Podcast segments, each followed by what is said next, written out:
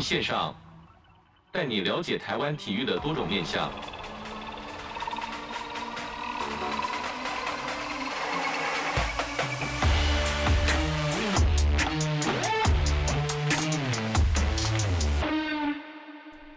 体育线上带你了解台湾体育的各种面向。Hello，各位听众朋友，大家好，欢迎收听本周的体育线上，我是子敬。今天体育线上报呢，要带大家来回顾在上周刚刚结束、为期十天在松山文创园区举行的运动产业博览会。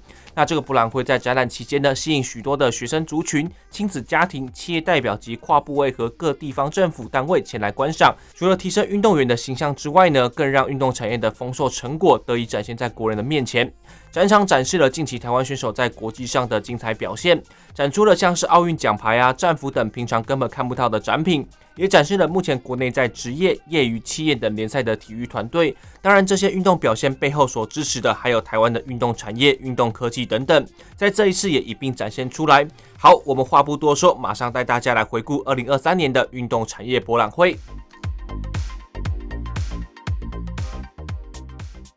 那我们这次很高兴邀请到的是这次的运产博策展人，结合创意整合行销的张翰林总监，Jimmy 你好，你好，呃，各位听众朋友们，大家好，呃，我是这一次台湾运动产业博览会的策展单位，我是集合创意的 Jimmy。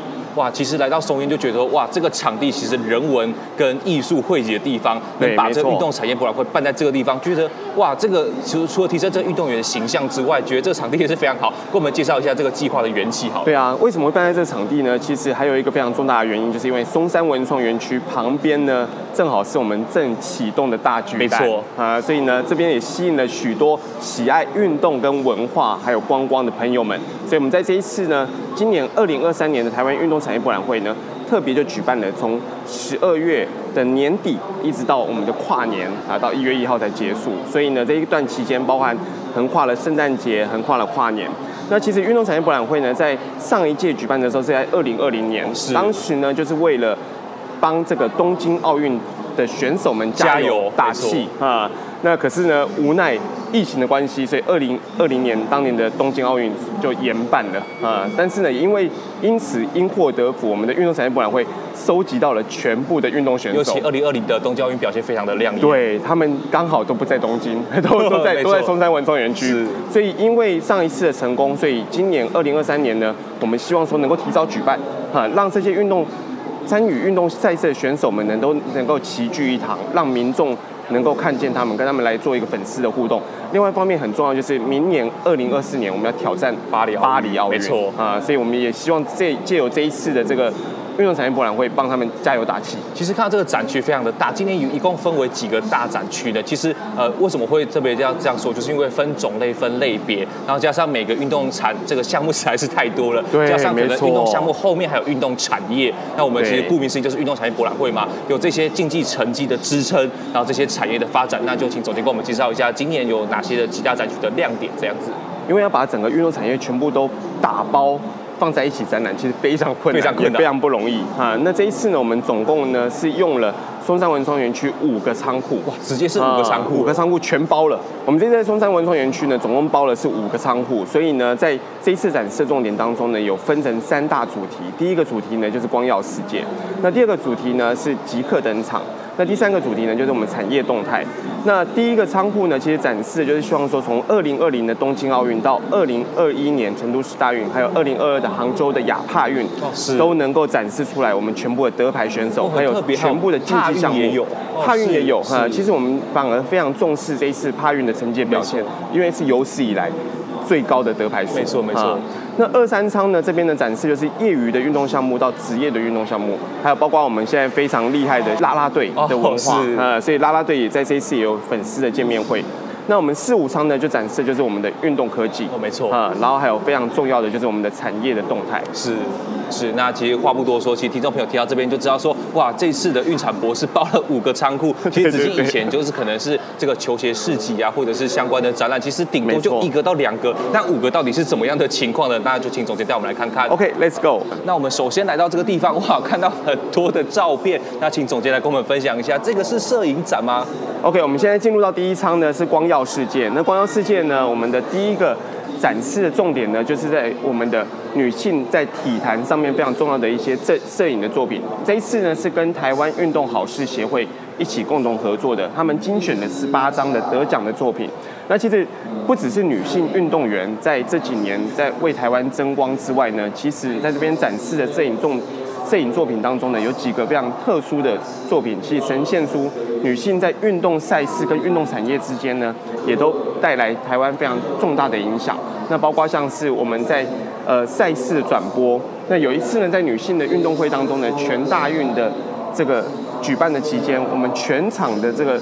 转播人员呢，全部都采用了女性的转播员。是这个我有跟到，因为毕竟子敬是这个台艺大毕业的学生，啊、对是是是对，所以所以说说这个廖昌义老师所带领的团队，就是哇，这个我非常有印象。对啊，我觉得这个意义非凡呐、啊。没错、呃，就是等于说全场从裁判，然后从从这个比赛的球员，然后一直到这个呃服服务这些球员的这些转播的人工作人员都是女性。是。那另外一个呢，就是在我们的职职业篮球赛当中呢，第一个女性的裁判员啊，黄小涵。那这一次呢，也在我们的展示的这个摄影作品当中。哇，这个整个是女力的大展现啊。没错。那另外一个呢，下一个重点呢，就是在进入到我们的第二展区呢，就是会展示我们从整个运动改革之后，那非常夺牌最高的这个二零二零的东京奥运啊。那二零二零的东京奥运呢，其实包括说它从一九六四年呢，它带动的，一直到。呃，二零二零年的东京奥运，其实它带动了整个日本的文化力跟国力，还有整个体育的展现。没错。那确实在这六十年的期间呢，其实它发挥的影响不只是运动本身，而是它带动了整个国家的经济。一直在不断的前进跟起飞。其实说这个运动就是国力嘛，就是所谓的这个运动，这个国家运动强，其实国力就非常的有有力量。那其实日本就是一个代表。那其实相对的台湾，目前其实在台在奥运啊，在亚运的精彩表现，也显示出台湾在国际上的表现，其实也是非常亮眼的。对，所以我们也希望说，能够呃推广运动的这一个环节之下呢，其实我们带动的是整个国家的产业力，没错，一起来做成长。是。那所以在这一次展出当中呢，其实也包括了东京奥运的奖牌，然后还包括他们的火炬，然后还有包括他们这一次所做的任何的周边商品，我们都希望说让民众能够一网打尽。哇，其实在这个展览会现场就看到了这个奥运奖牌以及相关的文物成展，就觉得哇，这是纪念酒哦，对，这是里昂杯纪念酒，这也是外面都买不到的，只能到这个现场来看到这个这个产品，应该说这个纪念品啊。对，因为李阳本本身是金门人哦，是啊、呃，所以呢，他这个呃算是凯旋归国之后呢，金门高粱的这个酒厂呢就帮他出了这个纪念酒，现在一瓶已经涨到六千多块。以前只有这个总统就职可能才会有纪念酒，这个运动员算是一个给运动员一个肯定啊。对，然后我们这边展出了就许多在二零二零年东京奥运的时候得牌的瞬间的一些令人感动的画面。那包括像是郭姓存呢，他也有提供他小时候的照片。他小时候呢是学田径的哦，是啊，他只是不小心的在这个全大全中运的期间呢拿下了这个举重的金牌。这个跨跨领域，对对对，没想到一一举成主顾。对，然后就一这个一举成名之后呢，他就朝向这个。举重的这一个路线开始前进，啊，最后拿下世界冠军。奥运的金牌哦，很厚呢。对啊，很厉害，真的是很厚。而且东京奥运的金牌呢，他们的金银铜全部都是由他们的资讯产品上面回收的电子的这个回收的零件啊，去萃取这个金属，然后再把它重新制作成这个奖牌。是。那我们接下来呢，也可以看到，就是我们当时呢，呃，在二零二零年奥运当中呢，所得到银牌的李智凯。那当时他是鞍马鞍马这个项目啊，那他也因为这个银牌呢，所以他后来呢，在成都市大运就拿下了金牌。是啊，所以呢，在这边呢，我们展示的是他当时这个电影上面有这个三部曲啊，那这边的精选的画面呢，我们就让现场的观众可以看到他。从小时候一直训练二十年的时间，然后拿到世界冠军。其实看到这些东西，就觉得说，其实，在转播单位或者是新闻媒体上面看到呃选手们夺牌的状况，到了现场感觉好像有这个身临其境的感觉，包含像展示这个建功啊、衣服啊，或者是奖牌，就好像自己好像站在东京奥运的赛场上面了。而且我们这边有一个非常特殊的，就是黄晓雯拳击对所提供的他的这个手绑带。哦，这个非常的珍贵。对，这个是每一个拳击手，其实他们在拳击手套里面都有一个手绑带。那这个手绑带呢，是必须要先检查完之后，然后裁判盖章签名，然后才能够上场的，所以。每一个拳击手都会把这个手绑带留下来做纪念，是，嗯、就因为一次性的啦，就是让这呃让这个呃选手知道说，这个是我在哪一场比赛拿到什么样奖牌的纪念。对，真的是意义非凡的。是。嗯、那我们接下来可以看到呢，包括像是成都市大运，那成都市大运这这一次的这一呃也是延期才办，到二零二三年才办。那成都市大运的表现其实也非常的。这个亮眼，那其中呢，就是非常令人瞩目的，就是我们的孙家宏哦，是啊，他的武术拿到了世界金牌。那这边展出的是他整套的这个战袍啊，这个战袍呢，它是用蓝台湾蓝雀下去做设计的啊，那非常的漂亮。那这个战袍呢，不嫁他人之手，因为。家宏本身自己呢也很喜欢画画哦，是，所以呢他的服装呢全部都他自己设计的。哇，直接是自己穿自己设计的衣服。对，自己设计自己定制。哦，原来有这个小故。所以这个这个战袍是非常非常漂亮。他妈妈呢特别说希望商请能够展出这件衣服，然后展现他除了武术之外，另外一方面的这个设计长才。是。那另外就是也有展出他自己本身在当时得到金牌的这一支宝剑。哦，太极剑是啊，太极剑。这支剑呢，其实非常非常重。我们看他在表演的时候非常轻盈啊，但是呢，我们工作人员要把它搬进场的时候呢，哦，非常害怕，就是因为它的这个重量非常惊人，所以我们都很难想象说他是有怎么训练可以这样子拿这么重的剑，然后在舞台上面表现这么轻盈的样子，这非常特别。包含还有钉鞋，也有这个，对，这个应该是。哦，侯明阳哦，是这个紫金的学弟，也是有这个钉鞋，没错，这个钉鞋跟中华队战衣的这个展现，对，没错。所以这一次的这个四大运也算是我们的德牌的非常亮眼的一个成就。是，每次想到四大运就会想到二零一七这个台北世大运。哦，二零一七，对，非常感动人。把这个四大运的这个品牌打上来，其实二零一七年对于台湾的运动转折是一个非常重要的一个转捩点。对，而且我觉得二零一七年那一年呢，事实上是让大家整个信心大增。没错，就是整个台湾的这个呃运动员还有国民的这个自信心都起来了。没错。那二零二二年呢，在杭州呢是亚运跟帕运同时举办，那也一样都连到了二零二三年。没错。那其中比较特别的就是我想要介绍的是连真玲。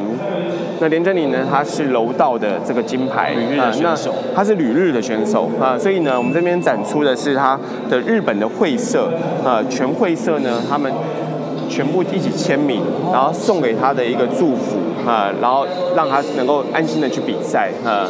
那另外呢，就是还有他的不倒翁，这个日本的不倒翁啊，这些都是他日本的这个会社，除了支持他运动之外，也给他很大的这个在竞赛场上一个精神上的一个鼓励。那另外呢，就是要跟大家介绍一下，就是甘家威啊，因为他其实非常可惜，在银牌的最终之战的时候，对，然后受伤了啊。那所以他当他的教练呢，就把当时呢他这个呃头部流血，然后水染。染到身上的这个裤子是、呃、都留下来，那所以这个战袍呢，他也希望说能够展出来，就是让他大家知道说他在银牌呢对决的时候其实奋尽了全力，但是无奈受伤，所以他没有办法参加这个金牌之战。是。那玉婷呢也有来到现场，他把他的。刚才讲的手绑带哦，也是展示出来给展示出来给大家看，嗯，包含还有这个三对三的 篮球金牌也是非常的经典，还有这个许浩宏围棋竟然也可以在这个亚运的殿堂上面打败这个世界第一、第二的对手，对，而且号称是最安静的比赛，对，很难访问的，因为话不多。拿到金牌之后也没有欢呼，也没有掌声，非常安静，没错没错。所以大家都可以在这一次的展览当中，可以回味到当时的这一个夺牌的瞬间哈。那这一次展出了两件呢，最大件的这个展品就是两艘轻艇，因为我们这一次呢，在这个杭州亚运的这个轻艇的项目呢，也是夺牌非常的漂亮，两面的金牌，两面金牌哈。那一个是轻艇呢，是直速的赛道，非常强的，非常强哈。这而且是三。我记得好像是三千呃一千米。是。啊一千米的这个直线赛道冲刺，而且它是最后很关键的时候才逆转，对，才最后才超才超前。啊，所以这个赛事也令人感觉非常紧张。那另外一个就是算是弯道，激流激流的竞速哈。那激流竞速呢，这一艘船呢，其实我们在现场也展出。那这一艘潜艇呢，它的伤痕累累啊，所以大家可以看，可以感受得出来，就是它在这个不然在比赛和训练期间呢，其实这个这个弯道赛事呢，其实都非常非常不容易。没错。那我们这次有特别展出了，就是赖冠杰他这个轻艇选手的当时得牌的这一件战袍啊。那这边有一个小故事要跟大家分享一下，就是他在上场前呢，因为他的这个赛衣当上面呢有两个会徽。啊，但是照理来讲，他不能够两个会徽上去，规定只能一个会徽。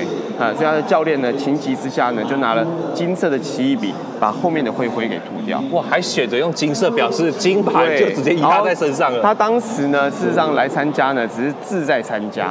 啊，他的教练也想说。还没有这个拿夺牌的这个这个打算，嗯，想说只让他来训练一下，嗯，就没想到他画了这个金牌之后，一举夺金，一举夺金，这个算是一个心理的一个一个，对，所以就觉得这个有神明加持，所以要把这件衣服留下来，提供给我们展示。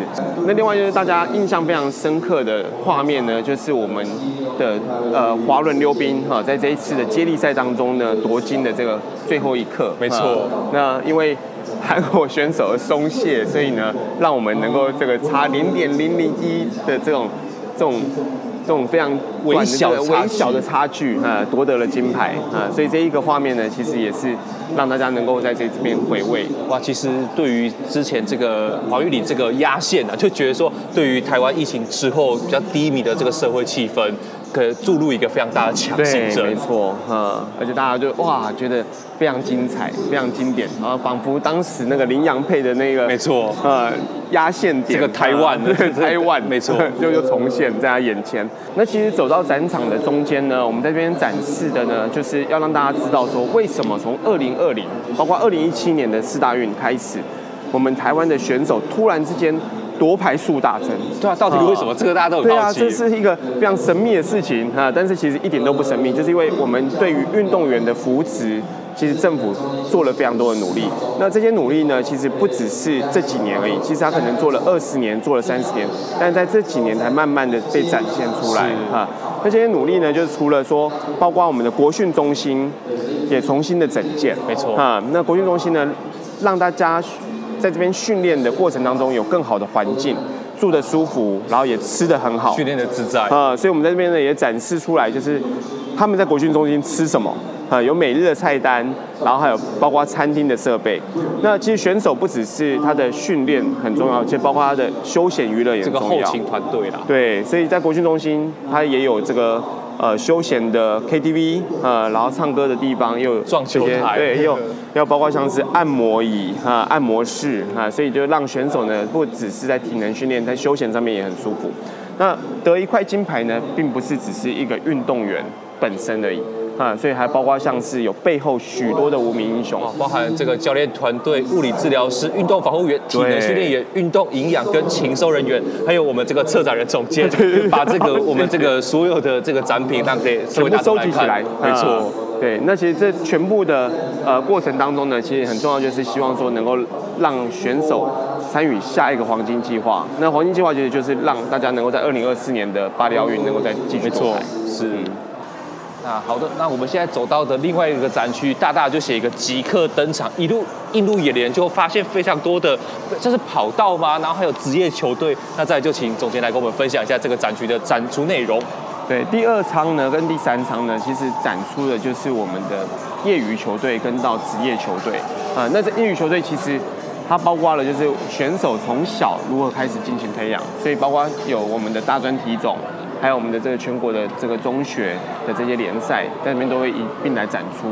那我们中间呢有一个跑道的原因呢，就是希望大家知道说，选手不是一夜之间培训出来的，他们需要漫长的这个跑道，一直扶持他们一路的向前啊。所以，从原本的这些年轻的选手，如何从呃学校里面就开始培养，从学校里面就开始发掘，然后一路到。业余的这些企业能够支持他们持续的往运动来去做发展，然后最后变成是职业的这个赛事的这个选手。这边直接看到四大联赛，包含篮球、排球、棒球跟足球，这些也是在国内这个观赏人口非常多的的四四大赛事啊。对，没错。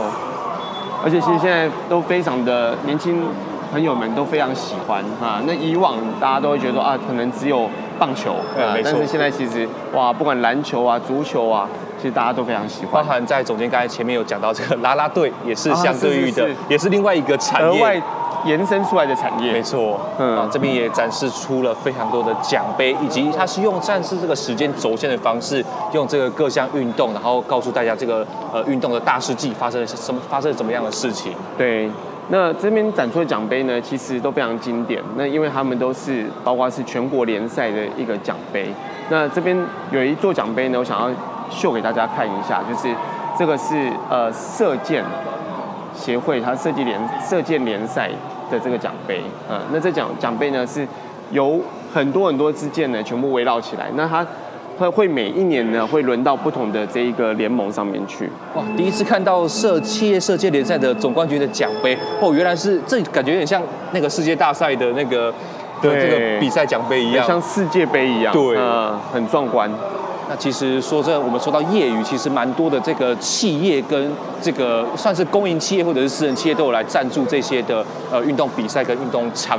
一个运动员跟运动球队，对，没错。然后其实很重要，就是我们那边也展出了台湾运彩啊。那因为运彩呢，其实每年呢，挹注台湾体育有非常非常大的这个发展基金，对，发展基金啊。那其实这无形之中，也让很多选手呢能够得到这些帮助。看到垒球啊、射箭啊、排球等等相关的企业联赛哦，这个哦对，包含像昨天刚才讲的这运彩，没错，就是大家每买一张的运动彩券，其实实际上是在帮助我们运动员在运动赛场上实际的这个表现来加油。对。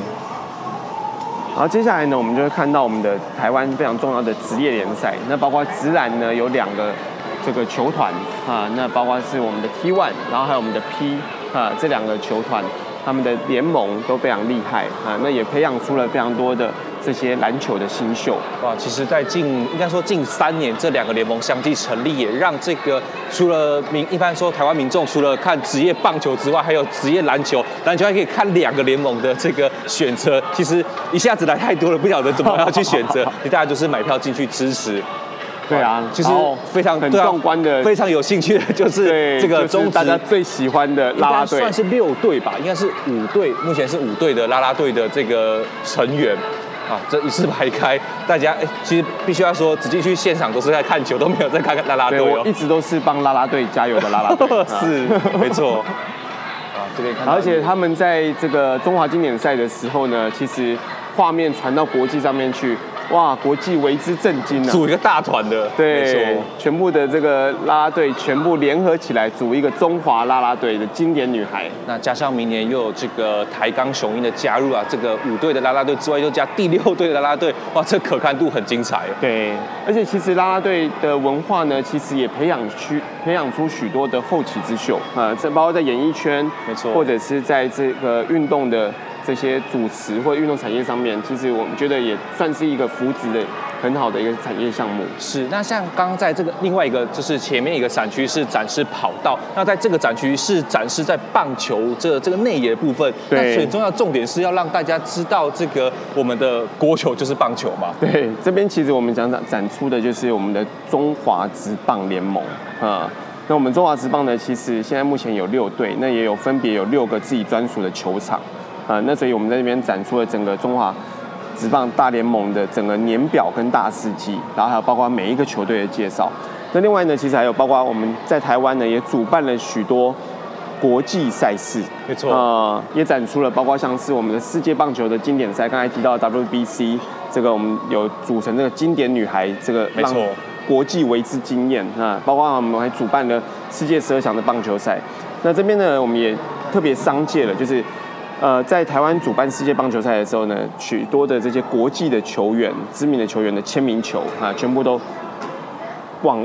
一网打尽，全部都在这边展示给大家。这个算非常新嘛，因为今年的三月才举办完经典赛而已。对，然后一次集结到，应该说回复到当时的感动。虽然说最后中华队很可惜没有能晋晋级，但是相对我们大巨蛋也完工了。对。那你之后的这个十二强赛事也可能会在大巨蛋来举行，我就觉得哇，这热血沸腾起来。对对对，而且大巨蛋真的是哦，让大家。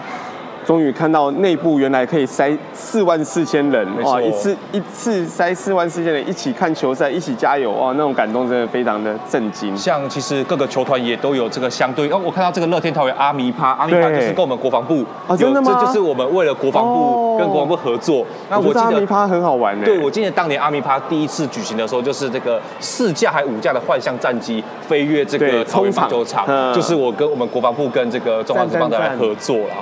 然后刚才看阿米他的衣服非常漂亮，没错，而每年都是固定举办。那相信未来像是魏全龙啊，或者是中信兄弟，其实都有相关的这个九三军人节的时候，都会有相关的活动来举办。对，而且我上一次才去天母棒球场参加那个呃咒术回战哦，是是，这个小朋友非常喜欢。对对对。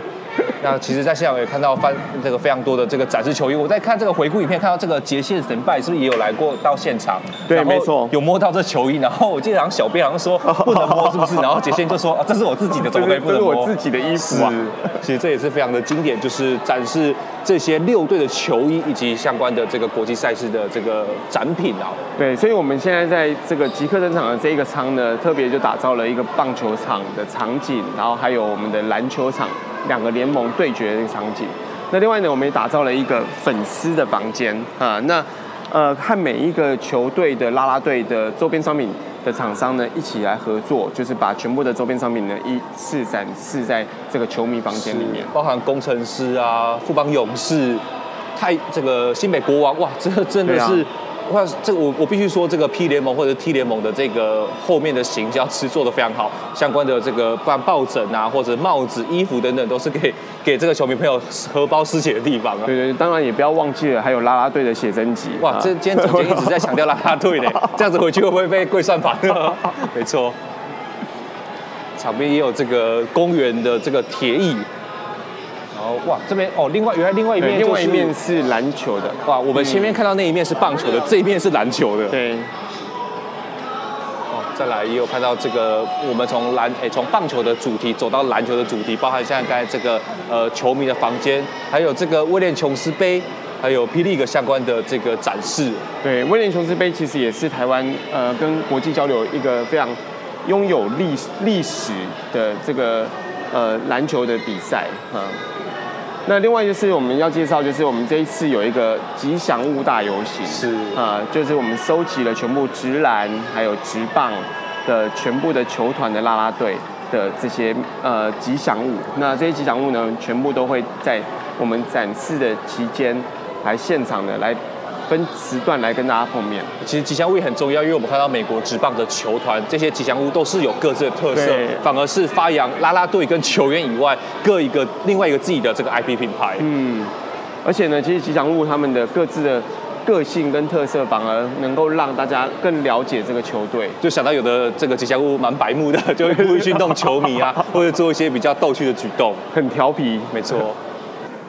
哦，这次呢，我们邀请到的代言人是张红杰小杰啊、呃。那我们也想要让大家知道说，就是其实运动员本身呢，得到。最后的这个金牌呢，并不是终点啊，他们还有许多的这些产业可以去往外再去这个再延延伸。其实我说的像以前这个，现在算江宏杰，然后曹佑宁也是相关的运动员选手转接转接到演艺圈。其实陈建州也是，其实这些的运动员在因为高高帅帅的嘛，进了演艺圈或演戏会主持，其实也是另外一片天。对，哇，我们现在走到这个是产业馆吗？对，我们现在进入到四号仓，就是进入到产业动态。那产业动态呢，我们分成两个馆。那一进入到这个四号仓的时候呢，就可以看到，就是我们把很多的这些虚拟运动或者是这些科技体育的这些互动项目，我们都把它放在我们的这个展场，让民众来体验。所以首先映入眼前，就是在我们的高尔夫协会所做的这个虚拟高尔夫，直接这个算是。电子影像的方式，让这个观众朋友来来来这个体验一下。对，而且他全部就把全呃球场的设定，然后跟动态视觉的捕捉，全部都直接放在这个互动相互动的这个体感的这个感应器里面。是，包含还有这个智慧打击系统。嗯，哇，也是 这个其实一般的民众在呃一般社会上面其实是看不到这些装备，必须是呃你有兴趣来到这个产业才能知道说哇，原来这个除了在实际场地训练的背后，其实在室内也是非常多的台湾厂商也开发相对的系统来帮助我们运动员成长。这一系列感觉下来，觉得说这运动产业博览会到底要怎么来举办啊？因为毕竟我觉得五个仓库，说真的啦，总监你自己觉得五个仓库真的摆得下吗？是不是有舍弃掉一些呃呃比较遗珠之憾的东西呢？对啊，其实我们在四号仓、五号仓，我们在甄选的时候，其实我们的场地有限啊，所以当时呢，其实很多的这些运动产业他们会想要来争取。我们事实上，我们也是透过了甄选的方式，然后才让大家好的东西能够来进来展出。是。我刚才看到这个江少庆跟吉利吉捞也来到现场，啊，其实这几天应该有非常多的运动明星们、体育明星们、球星们有来到现场来。对，因为我们展出十天，其实几乎每一天都会有这个神秘嘉宾会出现啊。因为我觉得，包括自己本身运动员，呃，个人也会对我们这一次的运动产业博览会也会非常有兴趣。是。那再来的话，我们就走到最后一个仓库的五号仓了。哇，前面走了这个一到四号之后呢，来到五号仓就觉得，哇，这这个展出内容实在是太多了。对，五号仓呢，我们首先进入到第一站呢，就会看到我们政府所推动的这个象山致敬啊，象山致敬这一个政策呢，其实就是开放山林。那其实登山跟爬山，还有在山林之间的休闲观光，其实也都是算是运动。这个休闲活动的一部分啊，所以也是希望说能够借由这一次的运动产业博览会的机会，能够把这样一个非常好的一个政策跟政府所做的努力，能够让大家可以看到。是。那包括像修建山林的这些步道，然后修建山屋，然后包括在整个山林之间呢，去布建更好的网络设备，让大家能够在这个山林之间。悠有的畅行的安全的这个行走，其实想不到吧？这个运动产业博览会还带你，还让你知道说，其实在呃政府方面或者是相关的单位都有在做登山啊，或者山屋部分都还有来做照顾到我们这些登山的朋友。对。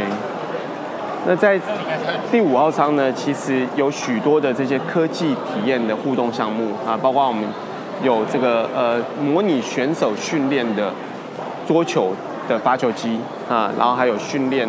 这个羽球的这些感感测的这些仪器，其实这些的厂商在这边去做展示的情况下，有没有可能会有一般民众可能对于这个设备有兴趣来去做媒合，来去做购买呢？有没有可能有没有创造这样的一个呃算是呃对接的机会呢？对，其实我们这两呃这个呃展示的部分的话，其实业者他们有两种层面的展示，一种是 B to B 哦，是啊，B to B 的话，他们就是针对专业型的这些运动中心或者是这些呃训练基地啊，然后来去呃介绍他们的这些仪器。那另外一种呢，就 B to C，是。那有一些民众呢，他们其实他们觉得，哎，他对这个运动项目有兴趣，希望在家里能够来呃来做采买啊，自己来做训练，那这也是可以的。那另外呢，在五号商呢，其实也很重要的一大部分的展区呢，呃，就是我们的电竞产业，是啊，所以我们也在这边有一个电竞馆。电竞其实现在也是有在这个亚运项目来去做比赛的，对，而且我们在这一次呢，刚好二零二三年的东亚青运呢的虚拟网球比赛。其实就有得到了我们的金牌跟银牌。哦，不，除了实体网球之外，还有这个虚拟网球带这个 VR 吗？对，带 VR 是啊。所以我们在现场呢也打造了一个半场的这个网球场，也让民众能够来带这个 VR 呢来去做体验。没错啊。那像我们这次有看到国科会是不是也有参与辅导这个产业博览会呢？对，包括像国科会、工研院，其实都是这一次呃非常重要的辅导的单位。其实非常特别，是一个运动产业，大家想说可能只是跑跑跳跳展示这个夺牌项目。反而后面这个国科会啊、工研院相对的这个科技的呃政府的产业也是有相对应的帮忙。对，而且科技的应用其实是让我们的这些运动员表现更好，也非常重要的一个关键点。是。那我们走到这边，大概已经走到了这个一到五号仓库，最后呢就要来问一下总监的，这次这个举办活动下来，民众或者是这些参呃参展的体验来说，有没有给你一些特别的回馈呢？哦，呃，我觉得很重要的是，呃，大家可能会。以往会觉得说，呃，在电视前面看到比赛得牌的选手，大家就觉得说，哇，得牌选手非常的厉害。嗯，那我们的光环的焦点呢，都 focus 在得牌选手一个人身上。嗯，但是呢，很多民众呢，他们看完这一次的运动产业博览会，才才会知道说，其实，在得牌的选手背后，其实有这么多的产业在支持他，然后有这么多的政府单位在支持他，还有这么多背后的无名英雄在扶持一个选手拿到金牌，所以其实得牌市场才会让大家觉得说真的是得来不易。是，那子敬今天很开心来到这个运产博运动产业博览会，带大家来回顾一下这个这一次的展览内容到底是什么。那今天也很开心邀请到这个结合创意整合行销的张汉宁经理总监来为我们说明。谢谢，谢谢，子敬。在这个场展览的会场中，发现一个非常熟悉的身影，那就是我们的老朋友运动员生涯发展协会的理事长曾全玉老师。那他今天也是这个典范运动员讲座的主持人。是，然后问老师，就是说这个运产博的举办对于运动员的形象展现有没有什么什么样的实际帮助呢？嗯，呃，运动产业的发展，它其实在过去哦，我们其实都会，譬如说我们在一般的学生的状态，或者是我们在学习阶段的时候，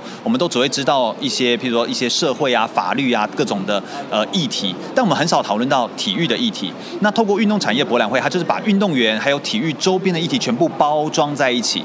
我觉得这对于运动员的形象来说，就会知道运动员他不单只是一个人，他其实背后有一整个团队，然后大家可以可以群策群力，然后大家一起往前推进，让运动产业往前走到下个阶段。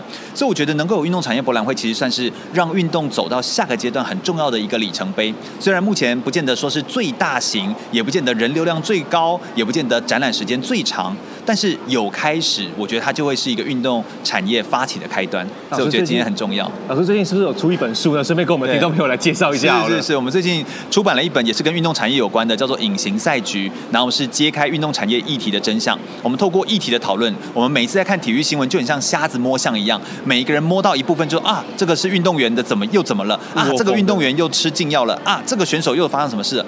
但每一次都看到只是运动产业的一小小的面向，我们就觉得那就像鼻子，那就像耳朵。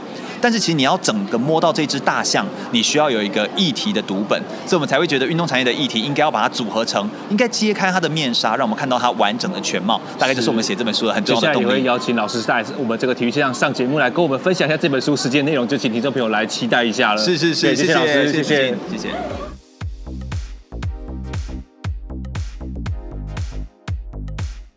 哇，听到这边是不是对于今年的运动产业博览会的展场内容意犹未尽呢？